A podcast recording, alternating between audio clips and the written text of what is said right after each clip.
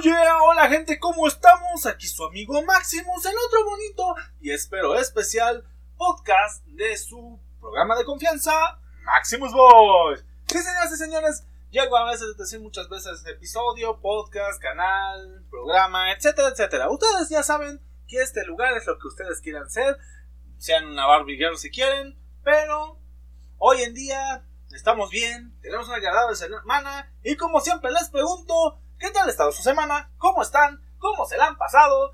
Yo espero que muy bien, yo me la he estado pasando de maravilla, ya llevamos dos podcasts subidos en esta bonita semana, uno hablando sobre lo que fue la serie de Falcon and the Winter Soldier y otra nuestra colaboración con nuestros amigos de Oye Lobo en el quinto episodio de Gente de Interés. Aplausos, aplausos, aplausos, aplausos que qué bonito que esa sección siga viva.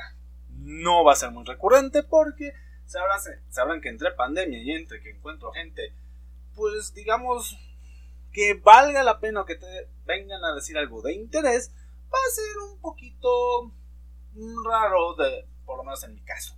Saben que no soy una persona muy social, pero le estamos dando duro para que este proyecto salga a flote. No solo el de gente de interés, sino todo el podcast. Ahora, Ustedes se preguntarán al momento de leer el título de este, es que este es un tema serio, de qué nos estás hablando, qué quieres decir, de aquí viene una frase de meme. Para los que no sepan, la frase que está en el título, porque sí, es una frase, no es un título puesto por poner, eh, viene de una película, o por lo menos yo la escuché por primera vez en una película que se llama Sangre por Sangre, en la cual un personaje, cuyo nombre no me acuerdo ahorita, dice una mítica y ya meméfica frase, la cual es de, la vida es un riesgo carnal. Y es de lo que vamos a hablar tal cual el día de hoy. Que la vida es un riesgo. Y de cierta parte en el mundo financiero y por otra parte en el mundo de la vida cotidiana, la vida fuera de las finanzas, para ser un poquito más generales. Ahora, hablando un poquito del mundo de las finanzas, porque creo que es en el que menos me quiero extender y en el que pues tampoco muchos se van a querer meter, el riesgo funciona de la misma manera, solo que ahí hay muchas cuestiones para calcularlo. Igual voy a aprovechar un tema que surgió a partir del podcast donde hablé del trading y es que la verdad yo corrí un gran riesgo. ¿Por qué? Porque como saben, dentro de la misma sección donde hablo de cuestiones financieras está la parte de intentando explicar X o Y movimiento financiero. Bueno, ahí me di el riesgo de hablar con generalidad del trading y decir que podrían intentar meterse al mundo del trading, pero con ciertas em, estrategias financieras en ese momento no les puse nombre, se los puse hasta la parte de donde hablamos del forex o el mercado de divisas, el cual era la técnica del estudio o análisis técnico. La cuestión aquí es que la mayoría de esas estrategias, o más bien esa estrategia para ser más puntuales, funciona, pero si el mercado literalmente fluctúa de una manera natural, o sea, de... Ahora sí que se mueve de una manera correcta. Pero investigando un poquito más e informándome con, podríamos llamarle, personas que saben un poquito más de estos temas de las páginas de trading y otras cuestiones, pues resulta ser que es la mayoría, no quiero decir que todas, capaz si encuentran una que sea muy confiable y que realmente dé opciones correctas para aplicar esta técnica o esta, este mecanismo de inversión nuevo, pero la mayoría de estas nuevas, pues, podemos llamarlo, eh, aplicaciones, plataformas para aplicar el trading, funcionan más como casinos. Es decir, literalmente vale Mauser como, ¿cómo decirlo? La parte de todo el estudio que les comenté con anterioridad. Porque ya se hacen o programan de una manera en la cual, pues sí puedes llegar a darte cuenta si sabes un poquito de finanzas de dónde puede provenir o no dicho movimiento. Pero para cuando te das cuenta y si habrás perdido o ganado, pues puede ser que ya te hayan visto la cara y ellos ya ganaron algo de dinero. Igual me topé con un personaje, porque no tengo otra manera de llamarlo, un personaje de internet el cual publica mucho este tipo de una de estas páginas, la cual también es muy conocida y se ha hecho muy viral por lo menos en las páginas o influencers o youtubers, etcétera, etcétera, como quieran llamar, que yo sigo. Eh, y estoy hablando nada más, nada menos que una señorita llamada María Sanz, que ya ni siquiera sé si es un nombre de verdad con todo lo que he estado logrando informarme, pero la página que publica su estrategia para lograr sus ingresos, que pone como autos de último modelo, viajes a lugares que, wow, te quedas como de yo también quiero vivir eso, vienen de aplicar la técnica del trading en Olympus Trade, una página ya conocida por su masiva publicidad. Y al entrar a ella, te puedes dar cuenta que es una página que impulsa el trading nocivo que ya comentaba en su momento. Porque te lo pintan como si tú hasta el les pasos, paso 1, 2 y 3, y te puedes unir a mi grupo donde te paso las estrategias para, ya sabes, tal y tal y tal. Pero, pero, pero, pero, pero... Ah, la cuestión es que hasta qué punto realmente llega a ser efectivo. O hasta qué punto puedes saber que esas estrategias sí son viables. Pueden que te funcionen una o dos veces. Pero, mm, ¿cómo lo llamo? ¿Cómo puedes llegar a confiar en una persona que no sabes literalmente cómo se maneja? O sea, a mí me causaría mucha desconfianza ver a una persona tan exitosa en el, mundo de las finanzas queriendo compartir su gran idea de esa manera. Porque les voy a dar un consejo. La mayoría de gente que hace eso, de compartir sus estrategias, o de, mira, vente conmigo porque te voy a enseñar la estrategia ganadora, infalible, que son paso 1, 2, 3 hasta paso N, la mayoría del tiempo son gente que te quiere ver la cara. O gente que sí te va a hacer ganar al principio, pero si te llegas a quedar por la ambición de que, ay, mira, ya le gané esto, va a funcionar y me va a funcionar como nueva fuente de ingresos, pues normalmente son gente que nada más te vende la ilusión para que te quedes y vayas gastando dinero esperando que vuelvas a tener ese impulso de suerte. Y eso se debe a que la gente que normalmente o mejor dicho, sabe realmente cómo funciona el mundo este de las inversiones, nunca te va a pasar literalmente la clave del éxito. Te va a dar datos, te va a dar tips, te va a dar, pues, ¿cómo podemos decirle? Ciertos valores agregados a lo que tú puedas llegar a realizar. Pero nunca te va a dar comidito y en la boca todo lo que tienes que hacer, porque sería contraproducente para él. Literalmente funciona como la oferta de ahora sí que, como la cuestión de oferta y demanda. Perdón, es que había usado una palabra que no era.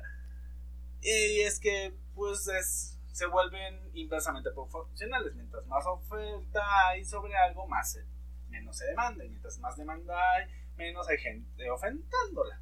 O bueno, así pasa en muchos casos. O hay veces donde es lineal. La verdad creo que ahorita me confundí. Pero bueno, la cuestión es que...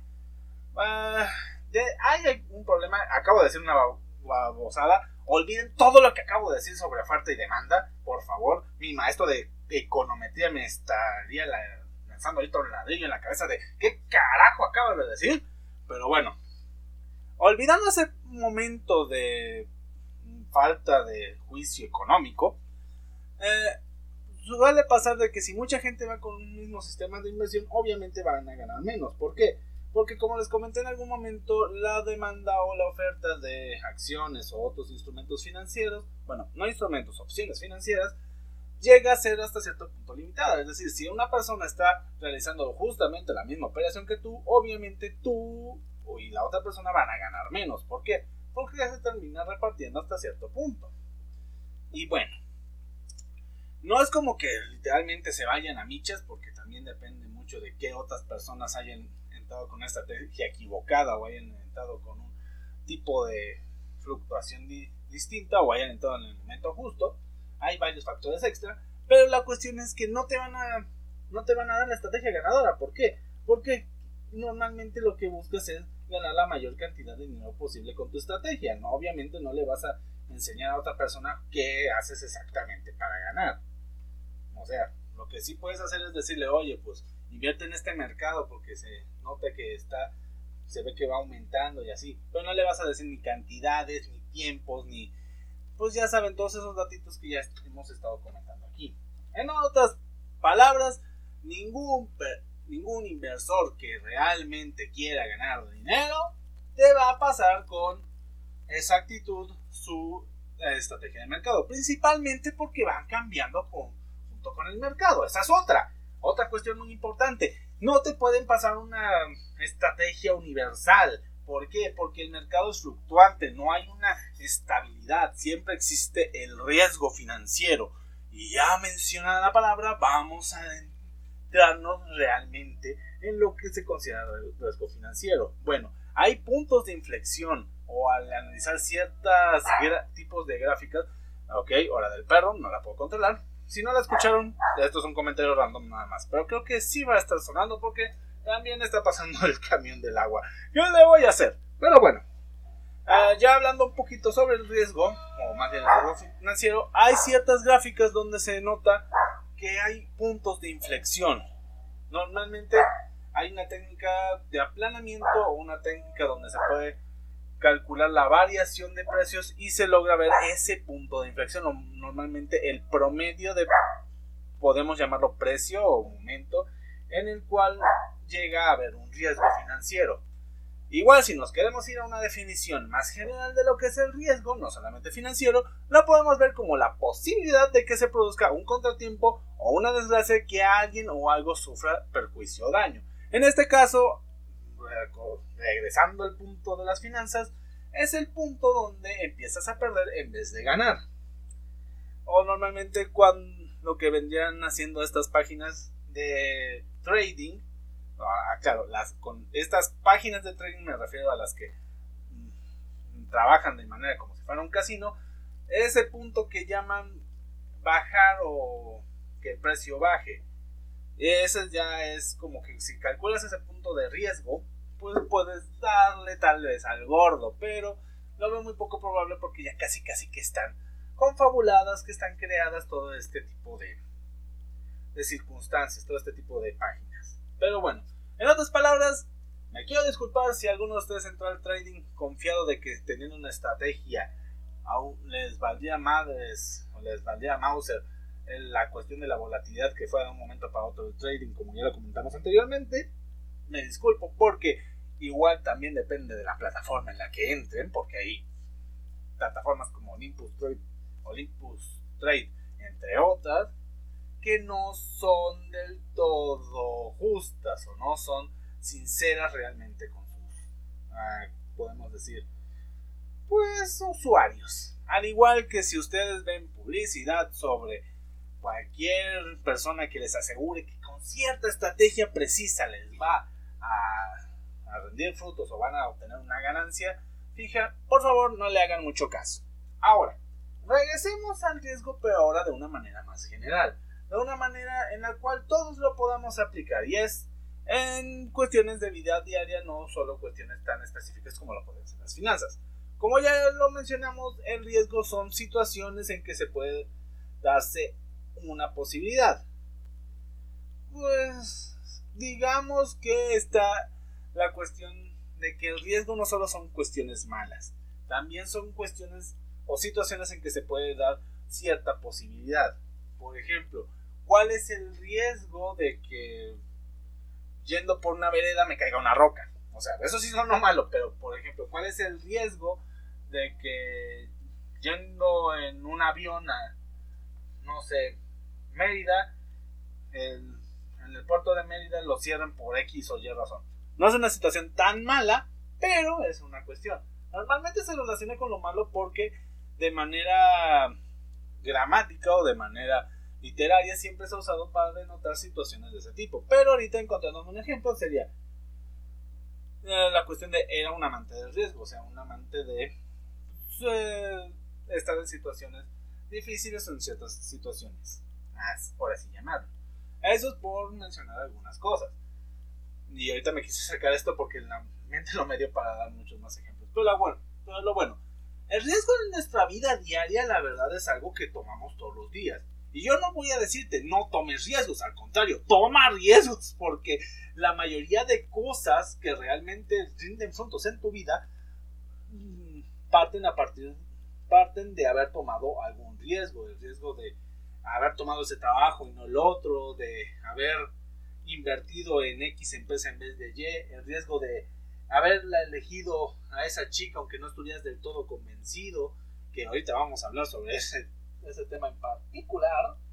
Pero, y aquí viene lo importante, el riesgo no debe ser tomado a la ligera, es decir, no puedes tomar cualquier riesgo también, o sea, no es como que vayas a, por ejemplo, puedes ir a hacer tu examen si sin estudiar ni Mauser, pongámoslo como un ejemplo, pero corres el riesgo muy probable de reprobar. ¿Es un riesgo que estás dispuesto a tomar? O sea, literalmente hacer un examen sin haber estudiado. En el caso de que pues, realmente quieras pasar la materia, pues yo diría que no. O sea, intenta prepararte lo más posible para que el riesgo de reprobar sea menor.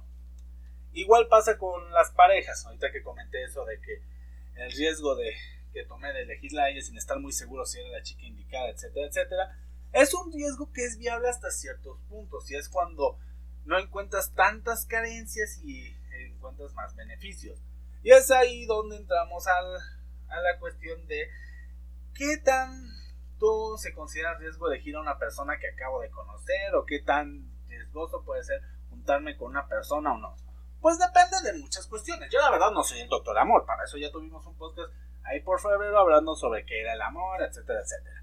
Pero bueno, no soy el profesor del amor, pero les puedo decir que mínimamente, mínimamente saber un poquito de la vida o, mínimo, o datos o detalles sobre esa persona con los que sepas, mm, como que sí le tengo confianza, sí le tengo ese respeto, como que sí me genera ciertas cuestiones, o sea, no simplemente que sea, ay, es que me gusta cómo se ve, ay, es que me gusta cómo habla, o ay, es que me gusta todo él, porque no, señoras y señores, a veces nos pueden poner la cara en una, dos, tres ocasiones, pero ya convivir de manera más continua con una persona puede resultar o denotar en, situaciones que generan un riesgo que tal vez no quieras eh, suscitar. Me ha pasado muchas veces hablando con amigos que decían, no manches, es que era bien linda y que era una chica bien guapa, pero de repente me, me pasó que salimos con unos amigos y uno de ellos llevó a una amiga